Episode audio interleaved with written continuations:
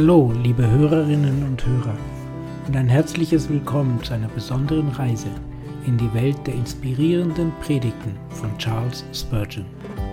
In diesem Podcast werden wir in die tiefgründigen und zeitlosen Botschaften dieses einflussreichen Predigers aus dem 19. Jahrhundert eintauchen. Charles Spurgeon, der auch als Prinz der Prediger bekannt ist, hat uns ein unschätzbares Vermächtnis an Predigten hinterlassen, die auch heute noch von unglaublicher Bedeutung sind. Seine Worte berühren die Herzen und Seelen von Menschen auf der ganzen Welt und wir fühlen uns geehrt, sie hier mit Ihnen zu teilen. In jeder Episode dieses Podcasts werden wir uns eine seiner Predigten anhören und ihre zeitlose Weisheit und geistliche Tiefe genießen. Wir hoffen, dass Sie durch diese Sendungen ermutigt werden, sich inspirieren lassen und zum Nachdenken angeregt werden. Ob Sie nun ein langjähriger Kenner von Charles Spurgeon sind oder zum ersten Mal von ihm hören, dieser Podcast wird Ihnen eine reiche Quelle geistlicher Nahrung bieten. Wir laden Sie ein, sich zurückzulehnen, zu entspannen, zuzuhören und die zeitlosen Wahrheiten zu entdecken, die in diesen Predigten verborgen sind.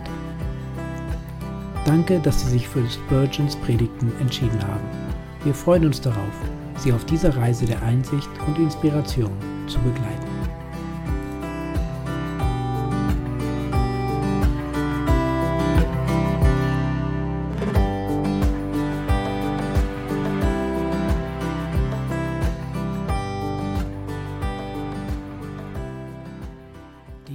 Geebnete und gereinigte Landstraße von Charles Spurgeon, zuerst gepredigt am 8. Januar 1860. Sie aber sprachen, Glaube an den Herrn Jesum Christum, so wirst du und dein Haus selig. Apostelgeschichte 16, 31. Ihr erinnert euch, dass Gott den Kindern Israel nach ihrem Einzug in Kanaan befahl, sie sollten gewisse Städte zu Freistädten aussondern, Dahin fliehen möge ein Totschläger, der eine Seele unversehens und unwissend erschlug, dass sie ihm zur Freistatt wäre von dem Bluträcher. Josua 20, 3 etc. Und wer da floh zu dieser Stätte einer und konnte ihr Tor erreichen, ehe der Bluträcher über ihn kam, der war vor ihm in Sicherheit. Wir erfahren aus den rabbinischen Schriften, dass einmal oder öfter alljährlich die Ältesten des Ortes die Straßen, welche zur Freistadt führten, zu untersuchen pflegten. Sie hoben sorgfältig alle Steine auf und brauchten alle Vorsicht, dass keine Hindernisse im Wege blieben, an denen der arme Flüchtling straucheln oder auf irgendeine andere Art in seinem eiligen Laufe gehindert werden könnte. Auch vernehmen wir und glauben es als eine wohlbegründete Tatsache, dass überall längs der Straße Wegweiser errichtet waren mit dem sehr leserlich darauf geschriebenen Worte Freistadt, so dass wenn der Flüchtling zu einem Kreuzwege kam, er nicht einen Augenblick mit der Nachfrage nach dem rettenden Pfade zu verlieren brauchte, sondern wenn er das wohlbekannte Wort Freistadt sah, so ging es in atemlosen, unaufhaltsamen Laufe fort, bis er das Tor der Freistadt überschritt und dann war er frei und sicher. Nun, liebe Brüder und Schwestern, Gott hat den Menschenkindern auch eine Freistatt gegeben, und der Weg dazu ist der Glaube an Jesum Christum. Es ist aber notwendig, dass die Diener Christi diesen Weg recht oft untersuchen, damit auf dem Pfade der armen Sünder keine Steine des Anstoßes bleiben. Wir wollen diese Straße heute entlang gehen und mit Gottes Gnade alle die Hindernisse beseitigen, die der Satan in den Weg mag gelegt haben. Möge unter Gottes Gnadenbeistand diese Untersuchung zu euer aller Seelen geistlichem Segen ausfallen. Möge jedes unter euch, das auf dem Pfad des Glaubens strauchelte, neuen Mut fassen und freudig vorwärts eilen in der Hoffnung, dem grimmigen Rächer eurer Sünden zu entrinnen. Ja, wohl mag der Seelsorger alle Sorgfalt darauf verwenden, den Weg des Glaubens für den heilsbegierigen Sünder in gutem Stande zu erhalten, denn der Sünder hat ja sicherlich ein schweres Herz zu tragen, und wir müssen die Straße so eben und sanft als möglich zu machen suchen. Wir sollten den Füßen dieser armen, bedürftigen Seelen ebene Bahnen bereiten.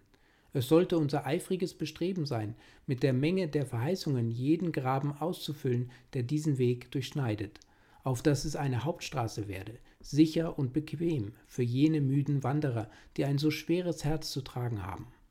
Überdies müssen wir bedenken, dass sich der Sünder selbst noch Hemmnisse in den Weg legt und wir auch mit der größten und ängstlichsten Vorsicht alle Hindernisse wegzuräumen suchen, die schon von selbst auf seinem Weg liegen. Denn das ist eine der unglücklichen Torheiten der armen, verzweifelnden Seele, dass sie sich selbst den Weg verrammelt. Ihr habt vielleicht einmal den neu erfundenen Dampfwagen gesehen, der vor sich her sein eigenes Geleise legt und es hinter sich her wieder aufhebt. Nun seht, der Sünder ist das gerade Gegenteil davon. Er zerstört die wohlgebahnte Straße vor sich her und nachher müht er sich ab, all den Unrat und Morast seines Unverstandes hinter sich zu schaffen. Die arme Seele. Sie schleudert Steine vor sich hin, sie wühlt Schluchten aus und häuft Berge auf der eigenen Straße. Ja, da müssen die Diener des Worts alle Mühe aufwenden, solch eine Straße gebahnt zu halten. Und ich will beifügen, es kommt noch etwas Wichtiges hinzu. Hinter ihr her stürmt der grimmige Bluträcher. Oh, wie behend ist er! Da ist Moses bewaffnet mit dem ganzen schweren Zorn Gottes, und der Tod folgt ihm nach, ein gewappneter Reiter auf fahlem Pferd, und nach dem Tode die Hölle mit den Mächten und Heeren Satans, alle voll Blutdurst und Behinde zum Töten. Machet die Bahn eben, o ihr Diener Christi, hebet die Felsberge hinweg, füllet die Schluchten aus, denn das ist eine verzweifelnde Flucht. Diese Flucht des Sünders vor seinen wütenden Feinden hinüber zu einer sicheren Freistatt, zur Versöhnung in Jesu Christo. Ihr habt ihr die Gründe, die mich im Geiste nötigen, heute diese Untersuchung zu halten. Komm, o Heiliger Geist, du Tröster, und stehe uns bei, dass jeder Stein des Anstoßes auf der Bahn zum Himmel möge beseitigt werden. Der Weg zum Himmel, liebe Brüder, ist der Glaube an Jesum Christum. Nicht Rechtum hilft euch zur Seligkeit, obschon eure Übeltaten euch in die Verdammnis bringen, wenn ihr euer Vertrauen nicht auf Christum setzt. Alles, was ihr tun könntet, vermag euch nicht zu retten. Nachdem ihr aber errettet seid, ist es euer liebliches Vorrecht, zu wandeln auf Gottes Wegen und seine Gebote zu halten. Dennoch wird all euer Eifer, die Gebote zu erfüllen, wenn derselbe noch nicht auf dem Glauben ruht euch nur umso tiefer in den Morast hineinziehen und euch allerdings nicht zur Seligkeit verhelfen. Der einzige Weg zum Himmel ist der Glaube an Jesum Christum. Oder, um es noch deutlicher zu sagen, es gibt nur zwei Schritte in den Himmel, von sich aus zu Christo und dann von Christo aus in den Himmel. Glauben heißt einfach auf Christum vertrauen. Ich sehe, dass Christus mir befiehlt, an ihn zu glauben oder auf ihn zu vertrauen. Ich fühle, dass in mir nichts ist, das mich berechtigt, auf ihn zu vertrauen. Aber er befiehlt es mir. Darum, ganz abgesehen von meiner Würdigkeit oder einer Zubereitung, die ich in mir fühle, folge ich dem Gebote, es gehe, wie es wolle. Ich vertraue auf Christum. Seht, das ist Glaube, wenn wir mit ganzer Zuversicht, einer gewissen Hoffnung blindlings und in der Finsternis einen Sprung wagen, der uns geradezu in die rettenden Arme eines allmächtigen Versöhners trägt. Der Glaube wird in der Heiligen Schrift öfters bezeichnet als ein Anlehnen, Anschmiegen an den Herrn Jesum, als ein sich auf ihn werfen, als Ruhe in seinem Schoß, als ein Niederlegen der ganzen Last auf sein Kreuz, als ein Aufhören vom Stehenwollen auf eigenen Füßen und als ein völliges Ausruhen auf dem Fels der Zeiten. Das Hingeben der Seele in die Hände Jesu ist das wahre Wesen des Glaubens. Glauben heißt, Jesum in unser leeres, verödetes Dasein aufnehmen. Da steht er dann wie ein lebendiger Brunnenquell auf dem Marktplatz des Lebens. Wie das Wasser den Rohren entströmt, so entströmt ihm unaufhörlich Gnade um Gnade. Durch den Glauben bringe ich mein leeres Gefäß herbei und stelle es unter den Strahl des fließenden Wassers und nehme aus seiner Fülle Gnade um Gnade. Nicht etwa die Schönheit meines Gefäßes, noch selbst seine Reinheit ist's, was meinen Durst zu stillen vermag, sondern ich muss eben das Gefäß dorthin halten, wo das Wasser fließt. Gerade so bin auch ich nur das Gefäß, und mein Glaube ist die Hand, die das leere Gefäß dem fließenden Quell entgegenhält. Es ist die Gnade und nicht die Würdigkeit des Empfangenden, was die Seele selig macht. Und halte ich auch mein Gefäß in zitternder Hand und mag auch vieles von dem, was ich erlangen möchte, durch meine Schuld aus Schwachheit mir verloren gehen, so wird dennoch meine Seele gerettet, sobald meine Seele am Lebensquell trinkt und auch nur einen einzigen Tropfen davon in sich aufnimmt. Glauben heißt Jesum Christum mit Verstand und Gemüt in mich aufnehmen, ihn meinen ganzen Willen untertänig machen, ihn erwählen, dass er mir alles in allem sei, und mich darein ergeben, hinfort gar nichts zu sein. Glauben heißt das Geschöpf aufgeben und zum Schöpfer kommen. Es heißt von sich ab und auf zu Christo gesehen, das Auge gänzlich von allem, was etwas Gutes in mir wäre, hinwegwenden und alles Heil bei jenen offenen Wunden suchen, bei jenem blutenden Herzen, bei jenen dornengekrönten Haupt dessen, welchen Gott hat vorgestellt zu einem Gnadenstuhl. Römer 3,25 Zur Versöhnung für unsere Sünden, nicht allein aber für die unseren, sondern auch für der ganzen Welt. 1. Johannes 2,2 Wie ich euch jetzt den Weg gezeigt habe, so will ich nun auch an meine eigentliche Aufgabe gehen, die Steine des Anstoßes hinwegzuheben. Ein sehr gewöhnliches Hindernis auf dem Pfade der Seele, die selig zu werden trachtet, ist die Erinnerung an ihr vergangenes Leben. Ach, sagt der Sünder, ich darf mein Vertrauen nicht auf Christum setzen, denn meine begangenen Sünden sind greulich schwarz. Ich bin kein gemeiner Sünder gewesen, sondern ich habe mich vor allen anderen ausgezeichnet. Ich war ein Ungeheuer von einem Sünder. Ich habe auf des Teufels Hochschule den höchsten Grad erlangt und bin ein Meister Belials geworden. Ich gewöhnte mich zu sitzen, da die Spötter sitzen, und habe andere gelehrt, sich wider Gott aufzulehnen. O liebe Seele, ich kenne dies Hindernis gar wohl, denn es lag mir auch einst im Wege, und es hat mich mit Angst und Schmerzen erfüllt. Bevor ich über meiner Seele Seligkeit nachdachte, wähnte ich, meiner Sünden wären gar wenige. Alle meine Sünden waren nach meiner Ansicht tot und begraben im Meere der Vergessenheit. Aber die Posaune der Erweckung, die meine Seele zum Nachdenken über die ewigen Dinge emporschreckte, ließ auch alle meine Sünden einen Auferstehungston erschallen. Und ach, wie kamen sie scharenweise wieder herauf, zahlloser denn der Sand am Meer.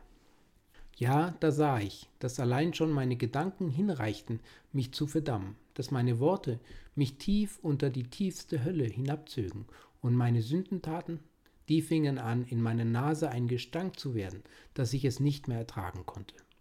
Ich denke an die Zeit zurück, wo ich meinte, es wäre mir besser gewesen, ein Frosch oder eine Kröte geworden zu sein, denn als Mensch geboren zu werden, wenn ich überlegte, dass das elendste, das verabscheuteste und erbärmlichste Geschöpf ein besseres Wesen sei als ich, denn ich hatte so arg und schrecklich gesündigt wider den allmächtigen Gott. Ach, meine lieben Brüder, vielleicht gellen auch heute wieder eure alten Flüche von den Mauern eures Gedächtnisses in die Ohren zurück. Ihr denkt zurück, wie ihr Gott verflucht und verschworen habt und sprechet, kann ich, darf ich auf den vertrauen, den ich verflucht habe? und eure früheren sündlichen Begierden steigen vor euch auf aus der Tiefe, Sünden der Mitternacht starren euch ins Angesicht, und leichtfertige Töne der Liederlichkeit schlagen ans Ohr eures armen, sündenbewussten Gewissens. Und alle eure Sünden, wie sie eine um die andere an euch vorüberschreiten, rufen, Hinab mit dir, du Verfluchter, hinab! Du hast dich aus der Gnade hinausgesündigt, du bist ein Verdammter, hinab mit dir! Es gibt keine Hoffnung, es gibt keine Gnade für dich. Lasst mich nun in der Kraft und im Namen Gottes diesen Stein des Anstoßes euch aus dem Weg räumen. Sünder, ich sage dir, dass alle deine Sünden, seien sie deren auch noch so viel, dich nicht ins Verderben bringen können, wenn du glaubst an den Herrn Jesum Christum. Wirf dich jetzt nur einfach auf die Verdienste des Herrn Jesu, und wenn deine Sünden gleich rot sind wie Scharlach, sollen sie doch wie Wolle werden. Jesaja 1,18. Glaube nur. Wag's und glaube, dass Christus selig machen kann aufs Völligste, die durch ihn zu Gott kommen. Hebräer 7,25. Nimm ihm beim Wort und traue auf ihn. Und du hast eine Bürgschaft, wenn du's tust. Denn siehe, es steht geschrieben, das Blut Jesu Christi, seines Sohnes, macht uns rein von aller Sünde. 1. Johannes 1,7 Es ist dir befohlen zu glauben, darum sei auch von nun an und ewig kein so schwarzer Sünder mehr. Der Befehl ist deine Bürgschaft. Ach, Gott stehe dir bei, dem Befehl Gehorsam zu leisten. Siehe, gerade so wie du bist, wirf dich auf Christum. Nicht die Größe des Sünders macht die Schwierigkeit, es ist des Sünders Herzenshärtigkeit. Wenn du dir jetzt der furchtbarsten Schuld bewusst bist, so zerrinnt seine Schuld in Gottes Augen in nichts, sobald er dich mit dem Blut Christi besprengt sieht. Ja, ich sage dir noch mehr, wenn deine Sünde zehntausendmal mehr wären, so ist dennoch das Blut Jesu Christi kräftig, sie alle zu versöhnen. Nur wag's und glaub's. Mit kühnem Glauben vertraue dich ganz Christo an. Wenn du der Allerkränkste von all den Elenden bist, die je dieser göttliche Art zu heilen unternahm, nun ja, desto mehr Lob und Preis ihm dafür. Wenn ein Arzt einen Menschen von einem geringen Fingerübel oder von einem leichten Unwohlsein heilt, was gewinnt sein Ruf dabei? Wenn er aber einen Menschen wieder zurechthilft, der durch und durch krank ist, der gleichsam eine faulende Wunde geworden, das ist für einen Arzt ein Ruhm. Und das wird's auch für Christum sein, wenn er dich selig macht. Nun aber weg mit diesem Stein, ein für allemal, fort mit ihm aus dem Wege. Bedenke, du armer Sünder, dass solange du nicht an Christum glaubst, du deine Sünden mit der sehr großen Sünde vermehrst, nicht glauben, welches die größteste Sünde von der Welt ist. Wenn du aber Gott in diesem Stücke folgest, dass du dein Vertrauen auf Christum setzest, so ist Gottes selbsteigenes Wort verbürgt, dass sein Glaube soll belohnt werden und du erfahren wirst, dass dir alle deine Sünden, und ihrer sind viel, vergeben sind. Einst wirst du neben Saulus von Tarsus stehen und neben der, von welcher sieben Teufel ausgetrieben wurden. Mit den Diebe wirst du singen von der göttlichen Liebe und mit Manasse wirst du dich freuen in dem, der die verruchtesten Verbrechen abwaschen kann. Ach, ich flehe zu Gott, es möge heute unter dieser großen Zahl einer sein, der im Herzen spricht, Herr, Sie haben mich geschildert. Ich bin, ich fühle es, der schwärzeste Sünder, den es nur irgendwo geben mag, aber ich will's wagen und will mein Vertrauen auf Christum, ganz allein auf Christum setzen. O liebe Seele, Gott segne dich, du bist angenommen. Wenn du das heute kannst, so will ich Gottes Geisel sein, dass er treu an dir bleibt und treu an seinem Sohn. Denn nie ist ein Sünder verloren gegangen, der es wagte zu vertrauen auf das kostbare Blut Jesu Christi. Nun will ich mich bestreben, einen anderen Stein des Anstoßes aufzuheben und wegzuschaffen. Mancher erweckte Sünder ist bekümmert, ob der Härtigkeit seines Herzens und dem Mangel dessen, was er für wahre Reue hält. Ach, sagt er, ich kann schon glauben, dass mir meine Sünden können vergeben werden, wie groß sie auch seien, aber ich fühle, ich fühle mein Sündenverderben nicht, wie ich sollte. Wie ist mein Herz so schrecklich hart? Wie liegt's so schwer in mir? So kalt träg in meiner Brust, als leg ein Eisblock hier. Ich kann nichts fühlen, sagt einer. Ich kann keine Tränen finden. Ich habe von der Reue anderer erzählen hören, aber ich komme mir gerade vor wie ein Stein. Mein Herz ist versteinert. Es will nicht erbeben beim gewaltigen Donner des Gesetzes. Es will nicht erweichen lassen von all den Lockungen der Liebe Christi. Ach du armes Herz, es ist ein gewöhnlicher Stein des Anstoßes auf dem Pfade derer, die Christum wahrhaft suchen. Aber ich will dich eines fragen. Liesest du irgendwo im Worte Gottes, dass denen, die harten Herzens sind, nicht befohlen sei zu glauben? Ja, wenn du eine solche Stelle findest, dann möchte ich die doch auch sehen, und dann könnte ich dich entschuldigen für deine Ausrede, ich kann Christo nicht vertrauen, weil mein Herz hart ist. Weißt du nicht, dass die Schrift also lautet, alle, die an ihn glauben, sollen nicht verloren werden, sondern das ewige Leben haben. Johannes 3,15 Nun, wenn du nur glaubst und wäre dein Herz auch noch so hart, so macht dich dein Glaube selig, und überdies wird dein Glaube auch dein Herz erweichen. Wenn du nicht so, wie du es wünschest, fühlen kannst, dass du deinen Heiland nötig hast, so bedenke doch, dass wenn du einen Heiland hast, du auch je mehr und mehr erfahren wirst, wie sehr du seiner bedürftig warst. Ja, ich glaube, dass viele Personen erst dann erfahren, was ihnen Not tut, wenn ihre Not gelindert wird. Seid ihr noch nie durch die Straße gegangen, habt beim Betrachten der Kaufläden einen Gegenstand gesehen und gesagt, gerade das sollte ich haben. Wie kamet ihr denn dazu? Ei, ihr sahet das Ding und dann war's euch unentbehrlich. Und ich glaube, es ist mancher Sünder hier, der, wenn er von Herrn Jesu hört, ausrufen muss, gerade das sollte ich haben. Wusste er es denn vorher nicht? Nein, arme Seele, vorher nicht, als bis er Christum sah. Ich gestehe, dass mein Sinn für das Bedürfnis nach Christo jetzt zehnmal schärfer ist, als ehe ich Christum gefunden hatte.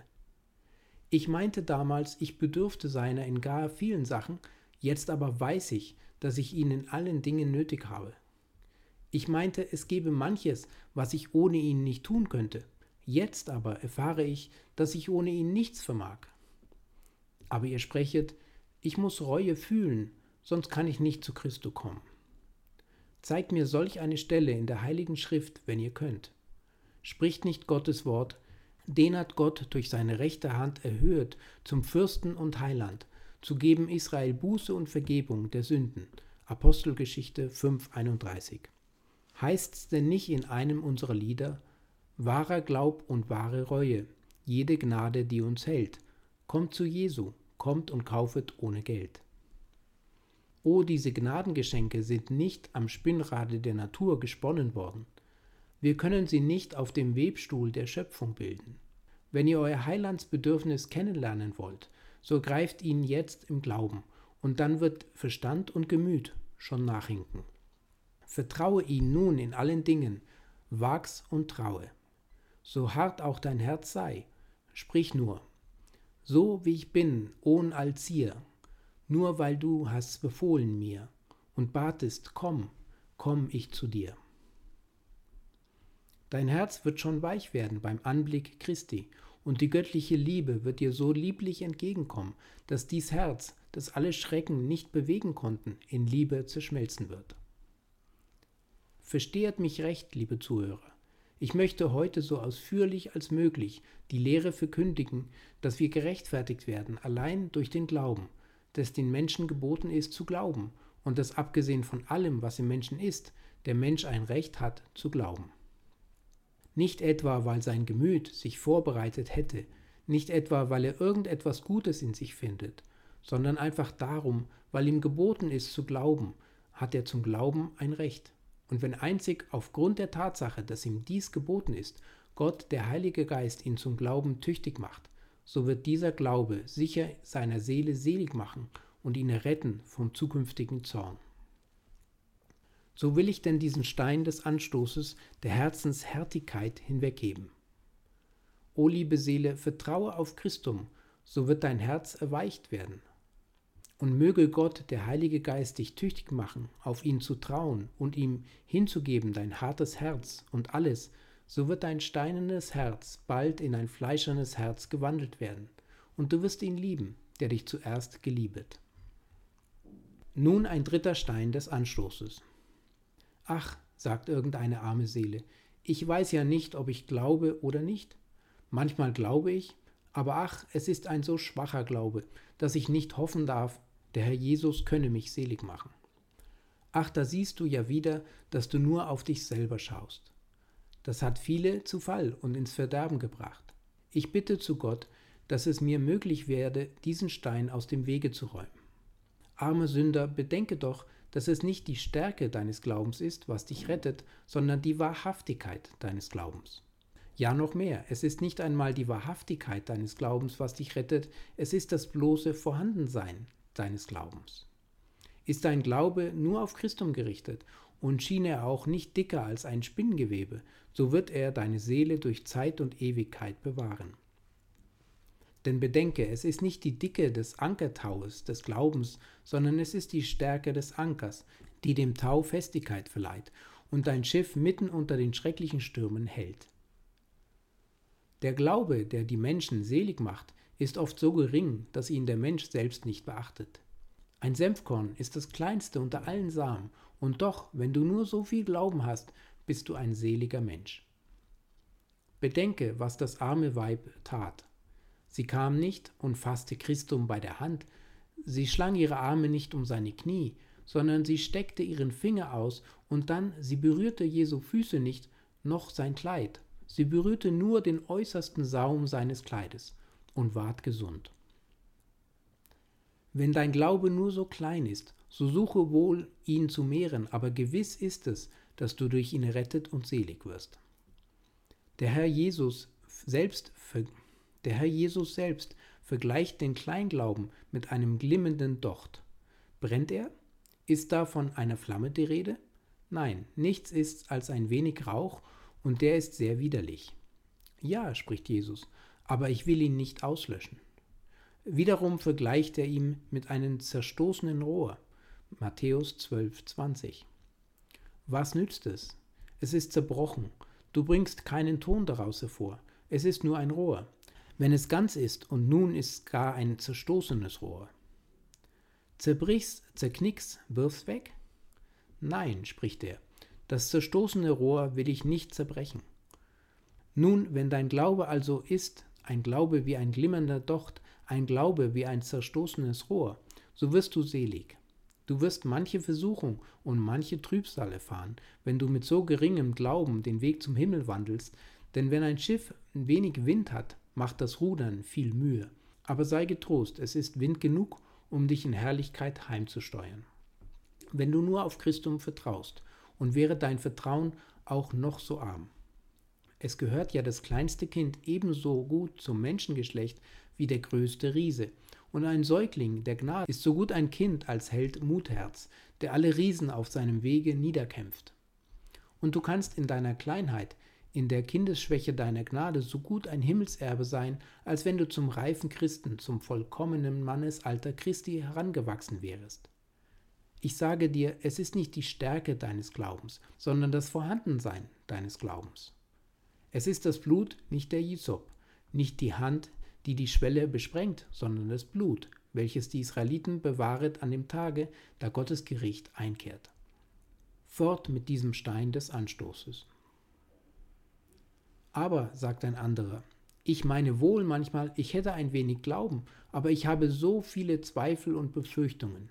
Jeden Tag bin ich versucht zu glauben, dass der Herr Jesus nicht für mich gestorben sei, oder mein Glaube sei nicht rechter Art, oder dass ich nie die erneuernde Wirkung des Heiligen Geistes erfahren habe. Sagen Sie mir doch, kann ich ein wahrer Gläubiger an Christum sein, wenn mich Zweifel und Zagen ängstigen? Meine Antwort lautet einfach, es gibt kein Schriftwort, welches sagt, dass wer da glaubt, der wird verdammt werden, wenn solcher Glaube mit Zweifeln vermengt ist. Wer da glaubt, der wird selig werden. Markus 16, 16 und Johannes 3, 15, 16, 18. Und wäre dieser Glaube noch so gering und schwach, und wäre er auch mit zahllosen Zweifeln und Befürchtungen vermischt. Erinnert euch an jene denkwürdige Geschichte, wo unser Herr und Heiland mit seinen Jüngern zu Schiffe war.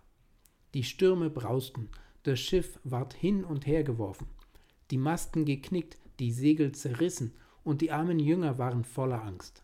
Herr, hilf uns, wir verderben. Das waren doch Zweifel. Was sprach Jesus, als er sie zurechtwies? Warum seid ihr so furchtsam, ihr Ungläubigen? Nein, ihr Kleingläubigen. Matthäus 8, 25, 26. So kann denn doch ein kleiner Glaube sein, auch wo große Zweifel sich finden. Auch in der Dämmerung ist noch Licht, wenn schon dabei viel Dunkel herrscht, so ist doch Licht vorhanden. Und wenn dein Glaube nie zur Mittagsklarheit würde, wenn er nur zum Zwielicht wird, so bist dir ein seliger Mensch. Ja noch mehr, wenn's auch nicht einmal zum Zwielicht kommt, wenn dein Glaube nur Sternenschimmer ist, nur Kerzenschein, ja auch nur ein Funke, wenn er nur eines Glühwürmchens Glühen ist, so bist du selig, und alle deine Zweifel und alle deine Ängste und alle deine Nöte wie schrecklich sie auch sind, sie können dich nie in den Staub treten, nie deine Seele verderben. Weißt du nicht, dass die vorzüglichsten Kinder Gottes mit Zweifeln und Furcht aufs äußerste geängstigt werden? Schaue hin auf Johann Knox. Das war ein Mann, der einer ganzen Welt die Stirne bot, der wie ein König mit Königen sprach und niemand fürchtete. Und doch ward er auf seinem Sterbebette wegen seines Teils an Christo geängstigt, weil er von Selbstgerechtigkeit versucht ward. Wenn solche Männer Zweifel haben, darfst du dann erwarten, ungeschlagen wegzukommen? Wenn Gottes strahlendste Heilige versucht werden, wenn Paulus selbst sein Leib bläuet und ihn knechtet, dass er nicht selbst verwerflich werde, 1. Korinther 9, 27, wie kannst du dann erwarten, ungetrübt zu leben? Ach lieber Mensch, ertöte den Gedanken, dass das Übergewicht deiner Zweifel die Wahrhaftigkeit der Verheißung entkräfte. Glaube nur hinweg mit deinen Zweifeln, sei es zum Untergang oder zum Sieg. Wirf dich in Jesu Arme, und du wirst nicht verloren gehen, denn es handelt sich um seine Ehre, dass jede Seele selig wird, die ihm vertraut. Ach, sagt wieder ein anderer, aber sie sind noch nicht auf meine Zaghaftigkeit zu sprechen gekommen.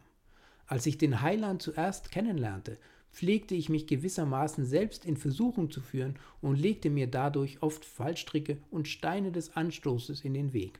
Und darum kann ich auch so vertraut und liebevoll mit denen reden, die gerade so handeln wie ich früher. Manchmal ging ich in mein Kämmerlein und legte mir zur Selbstprüfung folgende Frage vor. Fürchte ich mich vor dem Sterben?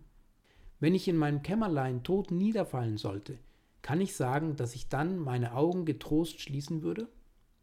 Ja, oft geschah es, dass ich nicht mit Recht also hätte antworten können. Gewöhnlich fühlte ich, dass der Tod etwas sehr Ernstes wäre. Ach, sprach ich dann, ich habe nie an Christum geglaubt, denn wenn ich mein Vertrauen in den Herrn Jesum gesetzt hätte, so dürfte ich vor dem Tode nicht erschrecken, sondern ich wäre ganz getrost. Ich zweifle nicht, dass viele hier sind, welche sagen, Lieber Herr, ich kann Christo nicht nachfolgen, weil mich das Sterben ängstiget. Ich kann nicht glauben, dass der Herr Jesus Christus mich erlösen wird, weil der Hinblick auf den Tod mich schaudern macht. Ach, liebe arme Seele, es gibt viele Auserwählte Gottes, welche aus Angst vor dem Tode ihr ganzes Leben lang in knechtischer Furcht gefangen blieben. Ich kenne teure Gotteskinder, ich glaube, dass wenn sie sterben, sie herrlich überwinden werden, aber das weiß ich, dass der Gedanke an den Tod ihnen nie angenehm ist. Und das ist begreiflich, denn Gott hat der Natur das Gesetz der Liebe zum Leben und der Selbsterhaltung auferprägt. Überdies ist es ja sehr natürlich, dass der Mensch, der Verwandte und Freunde hat, kaum wünscht, diese zu verlassen, die ihm so teuer sind. Ich weiß, dass wenn er mehr Gnade erlangt, er sich beim Gedanken an den Tod freuen wird, aber ich weiß, dass viele noch ganz gesund sind, die einst freudig sterben könnten, die aber jetzt noch dem Tode mit Schrecken entgegensehen.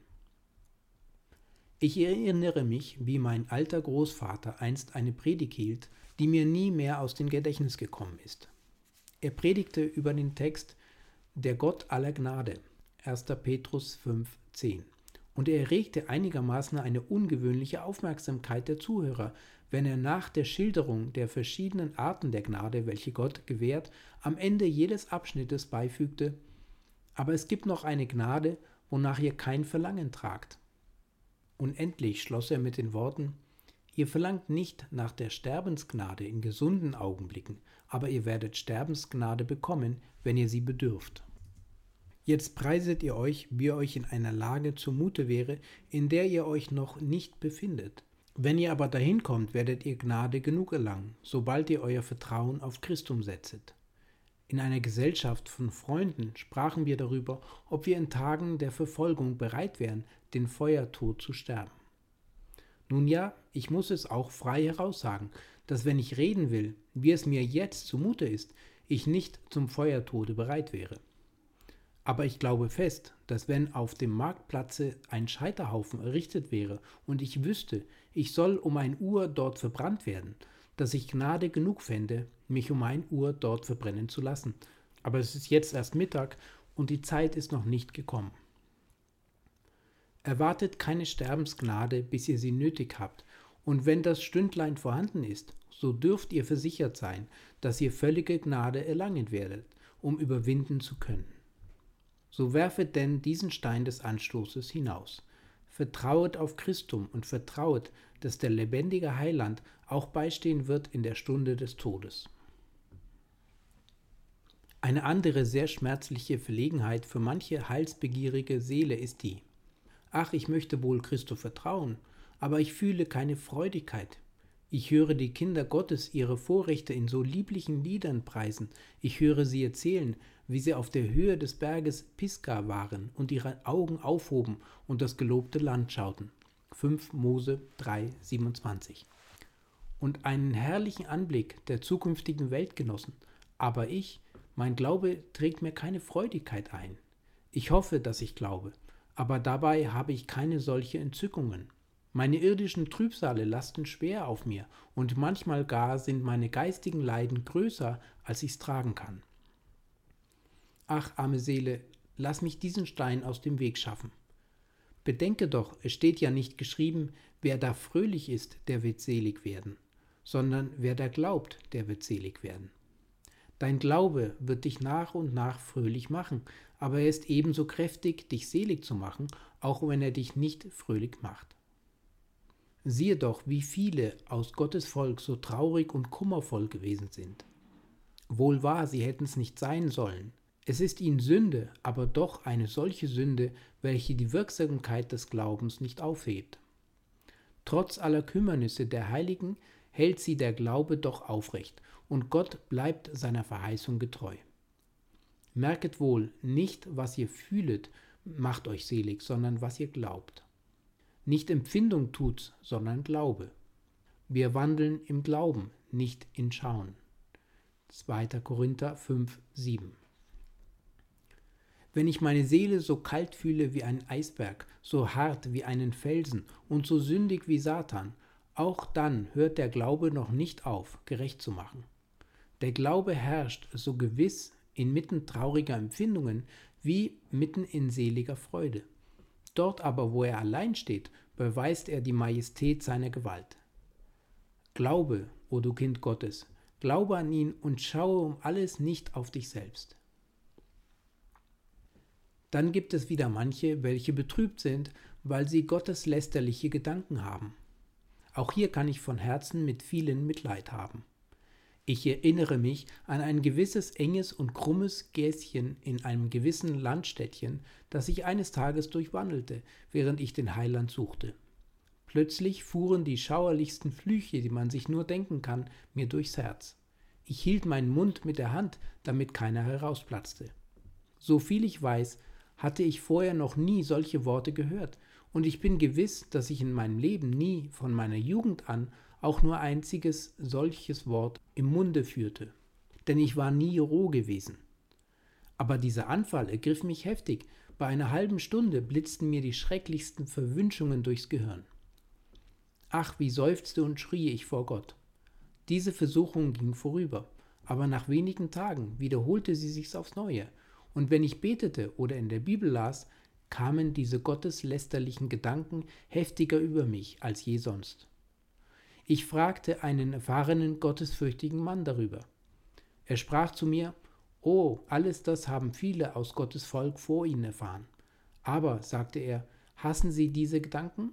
Von Herzen, sprach ich in Wahrheit. Dann, sagte er, sind das nicht Ihre Gedanken. Machen Sie es damit, wie es die ehemaligen Gemeindeältesten mit den Landstreichern machten. Peitschen Sie sie aus und schicken Sie sie heim. Tun Sie das, seufzen Sie darüber, tragen Sie Leid dafür und schicken Sie sie zum Teufel, Ihrem Vater, zu dem Sie gehören. Denn Ihre Gedanken sind das nicht. Erinnert ihr euch nicht, wie Bunyan das im Bilde schildert? Er erzählt, als Christ durch das Tal der Todesschatten ging, da holte ihn einer ein und flüsterte ihm gotteslästliche Gedanken ins Ohr, so dass Christ meinte, es wären seine eigenen Gedanken, aber es waren gar nicht seine Gedanken, sondern die Eingebungen eines gotteslästerlichen Geistes. Gerade so sucht Satan, sobald ihr darauf und daran seid, euch zu Christo zu halten, mit allen Listen euch zu verderben. Er kann es nicht ertragen, wenn er einen seiner Sündenknechte verlieren soll. Er erfindet eine neue Versuchung für jeden Gläubigen, auf dass derselbe sein Vertrauen nicht auf Christum baue. So komm nun, arme Seele, trotz all dieser gotteslästerlichen Gedanken in deinem Inneren, wag's und setze dein Vertrauen auf Christum. Und wenn jene Gedanken auch gotteslästerlicher gewesen wären als alles, was du je ähnliches gehört hast, so komm und vertraue auf Christum. Komm, wirf dich in seinen Schoß. Ich habe erzählen hören, wenn ein Elefant über eine Brücke gehen muss, untersucht er zuerst mit seinem Fuß das Holzwerk, um zu wissen, ob es ihn auch tragen könne. Komm, der du meinst, du seist ein Elefant von einem Sünder, hier ist eine starke Brücke, stark genug für dich und alle diese deine Gedanken. Alle Sünde und Lästerung wird den Menschen vergeben. Matthäus 12, 31. Schleudere dies dem Satan ins Gesicht und vertraue auf Christum. Und nun noch ein anderer Stein des Anstoßes, so bin ich zu Ende. Es gibt welche, die sagen, mein Herr, ich würde ja gerne auf Christum vertrauen, dass er mich selig mache, aber ich sehe nicht, dass mein Glaube Frucht bringt. Ach, wenn ich Gutes vollbringen will, ist das Böse vor der Hand. Entschuldigt mich, wenn ich jedes Mal meinen eigenen Empfindungen als Erläuterungen gebe, aber ich fühle, dass wenn ich angefochtenen Sündern predige, das Zeugnis eigener Erfahrung gewöhnlich kräftiger ist als jede andere denkbare Erläuterung. Glaubet mir, es ist nicht Eigenliebe, sondern das einfache Verlangen, bei euch einzukehren, was mich treibt, euch zu bezeugen, was ich selbst erfuhr. Den ersten Sonntag nach meiner Bekehrung kam ich in eine gewisse Kirche. Die Predigt behandelte die Worte Ich elender Mensch, wer wird mich erlösen von dem Leibe dieses Todes? Römer 7, 24. Gerade so weit war es in jener Woche mit mir gekommen. Ich wusste, dass ich mein Vertrauen auf den Herrn Jesum gesetzt hatte. Ich wusste auch, als ich in jenem Gotteshause saß, dass mein Glaube einzig und allein auf der Versöhnung des Heilandes beruhte. Aber ich hatte einen Druck auf meinem Gemüt, weil ich nicht so heilig leben konnte, als ich es wünschte. Ich konnte von der Sünde nicht lassen. Wenn ich des Morgens aufstand, meinte ich, ich wollte mich jedes ungestümen Wortes, jedes bösen Gedanken und Blickes enthalten, und ich kam voller Seufzen in jene Kirche, weil ich fand, der ich wollte das Gute tun, das mir das Böse anhing. Römer 7, 21. Der Prediger sagte, als Paulus den eben genannten Vers geschrieben habe, sei er noch kein Christus gewesen, es sei ihm vielmehr so ergangen, ehe er den Herrn gekannt habe. Oh, welch ein Irrtum. Denn ich weiß, dass Paulus ein Christ war. Auch weiß ich, dass je mehr die Christen auf sich selber schauen, desto mehr haben sie zu seufzen, weil sie nicht sein können, wie sie sein möchten. Wie? Wollt ihr denn nicht an Christum glauben, bis ihr vollkommen seid? Dann könnt ihr nie an ihn glauben. Ihr wollt dem teuren Herrn Jesu nicht vertrauen, bis ihr ihm keine Sünden mehr zu vertrauen habt? Dann werdet ihr ihm nie und nimmermehr vertrauen. Denn seid versichert, ihr werdet nie vollkommen werden, bis ihr das Antlitz Gottes im Himmel erblickt. Ich kannte einen Menschen, der glaubte, er wäre ein vollkommener Mann, und jener Mensch war buckelig.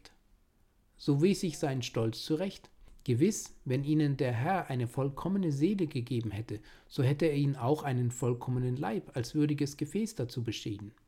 Vollkommenheit ist diesseits des Grabes nicht. Euer Beruf ist, auf Christum zu vertrauen.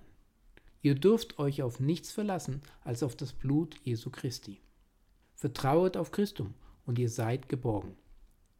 Wer an den Sohn Gottes glaubet, der hat das ewige Leben. Johannes 6, 47, 3, 16, 18, 36. Es ist unsere Pflicht, gegen das Sündenverderben anzukämpfen. Es ist unser Vorrecht, es zu überwinden. Es ist unsere Ehre zu fühlen, dass wir gegen die Sünde kämpfen, es wird einst unser Preis sein, sie unter unsere Füße zu treten. Aber heute erwartet noch keinen vollständigen Sieg. Gerade eure Sündenbewusstsein beweist, dass ihr lebendig seid. Eben die Tatsache, dass ihr nicht das seid, was ihr sein möchtet, beweist, dass hohe und edle Gedanken in euch sind, die nicht von selbst kommen. Vor sechs Wochen vielleicht wart ihr noch sehr mit euch selbst zufrieden, nicht wahr? Und die Tatsache, dass ihr jetzt unbefriedigt seid, beweist, dass Gott ein neues Leben in euch gegeben hat, das euch nach einer höheren und besseren Region zieht, wo ihr reinere Lüfte atmen könnt. Wenn ihr auf Erden werdet, was ihr zu werden wünscht, dann verzweifelt.